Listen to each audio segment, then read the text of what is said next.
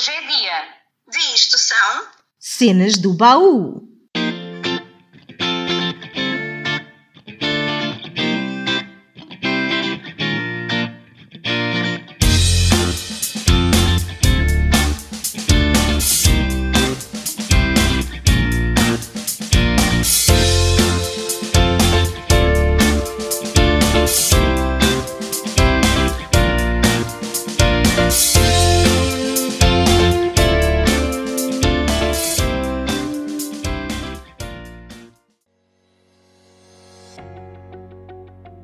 Olá, sejam muito bem-vindos ao primeiro episódio do ano de 2022. A equipa do podcast deseja-te um ano cheio de novidades, alegrias e, claro, muita saúde. E para começarmos em grande, escolhemos para este episódio um texto que nos vai ajudar a pôr 2021 mesmo lá bem para trás, como irás perceber já de seguida. Ao novo ano, damos as nossas boas-vindas com o tema da memória e por isso, desta vez, escolhemos o autor José Eduardo Agualusa, que nasceu na cidade do Uambo, em Angola, a 13 de dezembro de 1960. Este escritor estudou agronomia e silvicultura. Viveu em vários sítios, tais como Lisboa, Luanda, Rio de Janeiro e Berlim, e os seus romances já foram alvo de prémios nacionais e internacionais, incluindo os seus contos e os seus livros infantis. Hoje trazemos-te uma das suas obras, O Vendedor de Passados, que ganhou o Independent Foreign Fiction Prize em 2004 e que é um livro recomendado pelo Plano Nacional de Leitura. Nesta narrativa, vais conhecer Félix Ventura, que escolheu um estranho ofício na sua vida.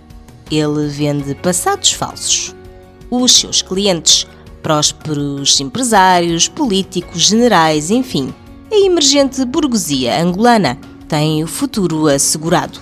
Falta-lhes, porém, um bom passado. Félix entra em ação, fabricando-lhes uma genealogia de luxo cheia de memórias felizes. Mas e ele? Será que ao forjar o passado dos outros, a vida lhe vai reservar alguma tarefa especial?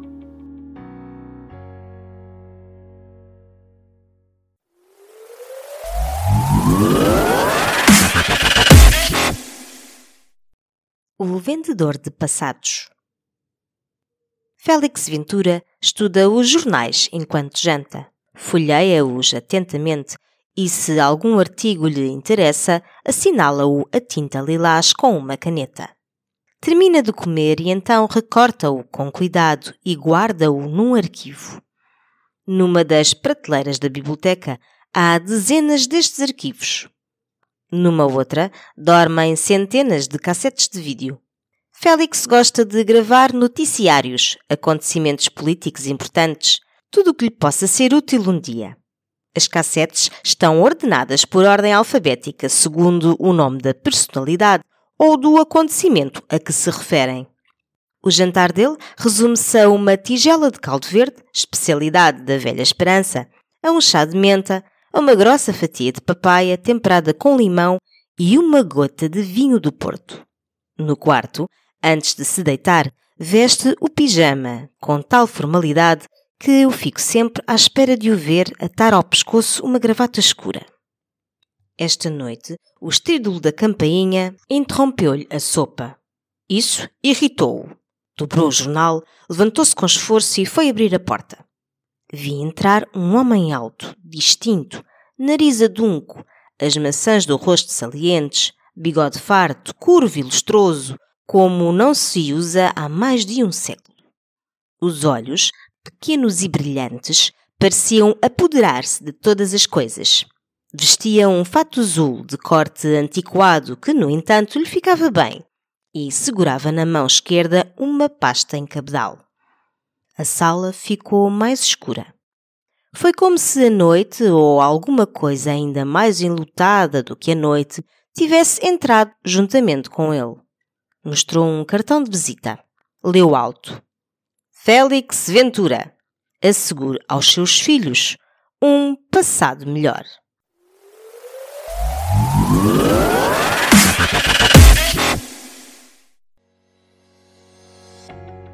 Esta é que Félix Ventura não estava à espera, certamente. Por vezes, passamos tanto tempo a pensar nos outros que nos esquecemos de nós.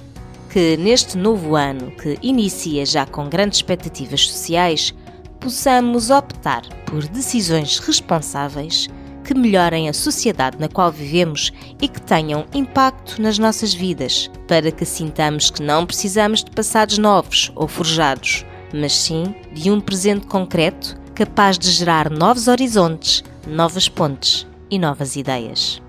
Eu sou a Lénia Oliveira e já sabem, isto são Cenas do Baú, é o podcast que acontece onde tu estás.